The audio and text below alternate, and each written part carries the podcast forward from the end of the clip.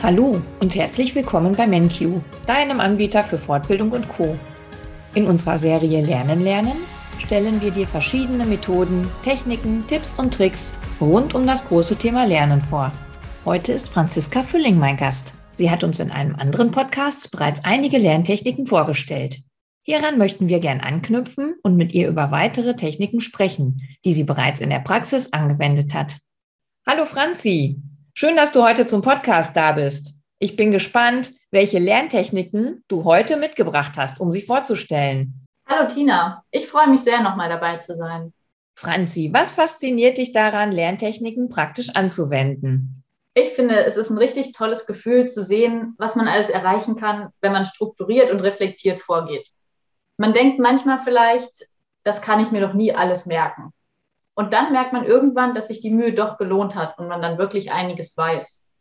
Wichtig ist auf jeden Fall, dass man sich darauf einlässt und das Ganze strukturiert angeht. Es gibt auch bei den MenQ-Fortbildungen immer wieder Themen, bei denen Abläufe oder Schlagworte auswendig gelernt werden müssen.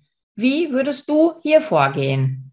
Für das Auswendiglernen halte ich die Loki-Methode für sehr sinnvoll. Der Name kommt hierbei von dem lateinischen Wort locus. Das steht für Ort oder Platz. Und genau daran wird sich auch bei dieser Methode orientiert. Zunächst stellt man sich einen Raum vor, den man gut kennt, zum Beispiel das eigene Wohnzimmer. Am besten begibt man sich sogar in diesen Raum und hat ihn im Blick. Anschließend plant man eine Route durch den Raum anhand von Gegenständen als Wegpunkten. Das kann zum Beispiel ein großer Schrank sein, das Sofa, große Pflanzen. Und wichtig ist, dass man sich die Reihenfolge einprägt, der Route, die man durch den Raum gegangen ist. Man sollte mit circa zehn Gegenständen anfangen. Später kann man das Ganze auf bis zu 50 Gegenstände ausweiten. Sobald man sich die Route eingeprägt hat, verknüpft man jeden Gegenstand mit einer Information. Hierbei kann man auch Eigenschaften der Gegenstände als Eselsbrücken nutzen. Zum Beispiel, wenn ein Regal vier Fächer hat, kann man die vier Aspekte der SWOT-Analyse in die vier Fächer legen. Oder wenn man ein sehr weiches Sofa hat, dann kann man sich die weichen Standortfaktoren auf dem weichen Sofa merken. Anschließend geht man den geplanten Weg im Kopf immer wieder durch und arbeitet dabei die verknüpften Informationen ab. Warum macht man das Ganze? Das Merken von Informationen fällt dem Gehirn leichter, wenn es sie mit Bildern verknüpfen kann. Das geht nicht nur im eigenen Wohnzimmer. Man kann äh, sich die Informationen auch an anderen markanten Punkten, zum Beispiel des Arbeitsweges oder der abendlichen Joggingroute merken. Das heißt, man kann sich einfach irgendwelche Orte oder Wege vornehmen, die im eigenen Leben vorkommen und kann dort quasi diese Informationen ablegen. Was ich gerne noch erwähnen möchte in dem Kontext ist, das auswendig lernen alleine natürlich immer nicht reicht. Man muss die Phasen, Schritte oder sonstigen Bestandteile von Konzepten natürlich auswendig lernen. Aber wichtig ist, dass man immer auch weiß, was dahinter steht und wofür diese Bestandteile eigentlich gut sind.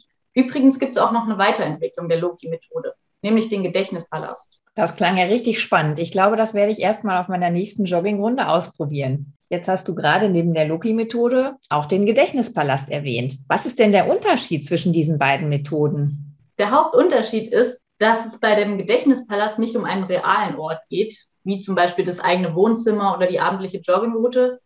Vielmehr erstellt man im Geiste einen Ort, an dem das Wissen abgespeichert wird. Man muss hierbei keine Route planen, sondern kann einen selbstgewählten Weg durch diesen imaginären Raum gehen.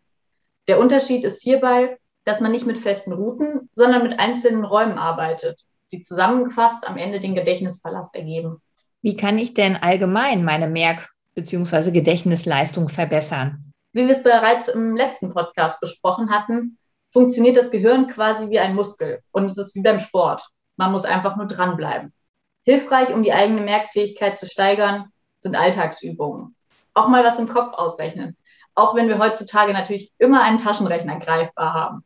Und beim Musikhören zum Beispiel die Liedtexte auswendig zu lernen und einfach im Kopf mitzudenken, hilft uns auch dabei, uns Dinge besser merken zu können. Was wichtig ist und vor allem für unsere älteren Teilnehmer interessant, jüngere Menschen lernen zwar tendenziell schneller, ältere haben aber einen höheren Erfahrungshorizont und können Verknüpfungspunkte zwischen dem theoretischen Wissen der Fortbildung und ihrem Arbeitsalltag oder ihrer Lebenserfahrung finden. Diesen positiven Aspekt darf man nicht unterschätzen. Franzi, was ist dein Lieblingslernort? Und denkst du, ein bestimmter Ort zum Lernen ist wichtig? Ich persönlich habe den großen Luxus, dass ich mir in unserem Haus ein Büro eingerichtet habe. Da genieße ich es sehr, dass ich morgens explizit zum Arbeiten oder Lernen diesen Raum betrete und ihn zum Feierabend wieder gezielt verlasse. Im Studium habe ich das aber ähnlich gehandhabt, auch ohne Büro. Ähm, der Schreibtisch in meinem WG-Zimmer war immer mein Lernort. Ich habe mich explizit an diesen Schreibtisch begeben, um zu lernen. Ich habe dann bewusst keine Materialien mit ins Bett oder auf die Couch genommen, weil ich es immer wichtig fand, dass man auch mal abschaltet und das Gelernte sacken lassen kann. Franzi, du kennst ja den Satz, da geht mir ein Licht auf. Welchen Bezug stellst du, wenn du diesen Satz hörst, zum Lernen her? Tatsächlich ist der Faktor Licht nicht unwichtig, damit einem ein Licht aufgehen kann. Ähm, zu grelles oder zu dämmeriges Licht strengen unsere Augen nur unnötig an und schlagen uns aufs Gemüt.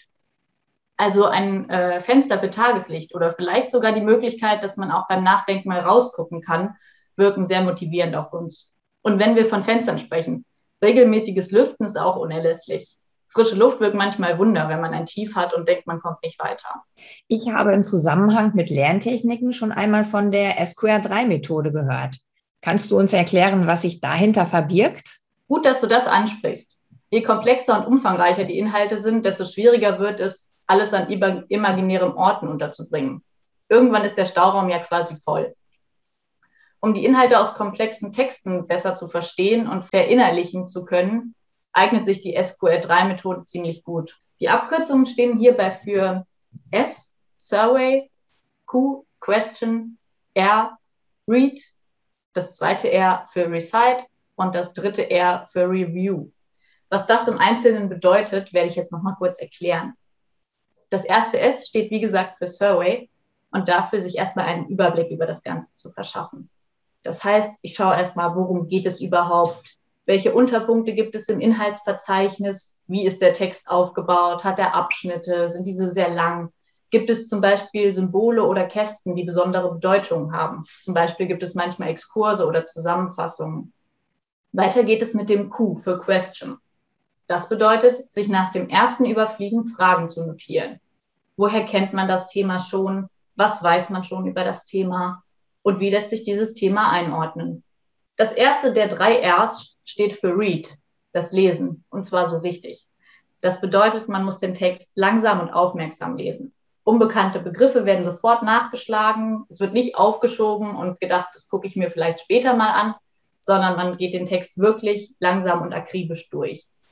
Man markiert sich Wichtiges und das auch fokussiert, also nicht den halben Text markieren, macht sich Notizen am Textrand, zum Beispiel Verweise auf andere Passagen, wo das Thema auch nochmal vorkommt oder wo es einen Hinweis darauf gibt, wo etwas nochmal besser erklärt wird. Und was auch hilfreich ist, ist die Struktur zu skizzieren zum Beispiel die Einleitung, den Hauptteil und das Fazit zu markieren. Das zweite R steht für Recite, also die Rekapitulation des Textes. Hierbei formuliert man eine schriftliche Zusammenfassung der wichtigsten Inhalte und Begriffe in eigenen Worten. Am Ende folgt das letzte R, das für Review steht, das Wiederholen. Man muss diese eigene Zusammenfassung immer lesen und durcharbeiten, um sich letztendlich die komplexen Inhalte besser merken zu können. Das war tatsächlich jetzt gerade auch sehr komplex zum Hören. Also ich probiere es nochmal in meinen Worten zusammenzufassen. Das S steht für Survey. Also ich verschaffe mir erstmal einen Überblick. Das Q steht für Question. Ich überfliege den Text und notiere mir Fragen. Das erste der drei Rs steht für Read. Ich lese und das so richtig, wie du es uns erklärt hast. Das zweite R steht für Recite. Das heißt, ich rekapituliere den Text. Und das letzte R steht für Review. Das heißt, ich wiederhole das Ganze nochmal. Richtig? Genau. Welche deiner eigenen Lernsituationen ist dir besonders im Gedächtnis geblieben, Franzi? Tatsächlich sowas ähnliches wie die soeben besprochene SQR3-Methode. Am Anfang meines Studiums musste ich eine strukturierte Textanalyse anfertigen und abgeben, die dann bewertet wurde. Die Vorgehensweise war dabei ziemlich ähnlich wie bei der SQR3-Methode. Ich habe das in dem Moment eher als unnötigen Arbeitsaufwand empfunden und mich später aber dann dabei erwischt, wie ich jeden komplexen Text auf eine solche Weise bearbeitet habe. Bis heute arbeite ich mit Fragen, Einteilungen und Verweisen am Textrand, wenn ich lange komplexe Texte lese. Besonders wenn man mehrere Texte lesen muss, ist es echt hilfreich, weil ein Blick genügt, um zu wissen, wo man die Vertiefung eines bestimmten Themas findet. Also meine Texte sehen, nachdem ich sie gelesen habe, immer sehr bunt aus. So sollte das auch sein, wenn man Texte bearbeitet. Franzi, ein herzliches Dankeschön für diesen praktischen Einblick in das Thema Lerntechniken. Es hat wieder sehr viel Spaß gemacht, mit dir zu sprechen. Ich wünsche dir weiterhin alles Gute und viel Spaß bei der abwechslungsreichen Arbeit im MenQ Lernmedienteam. Dankeschön, Tina. Es war echt schön, wieder dabei zu sein.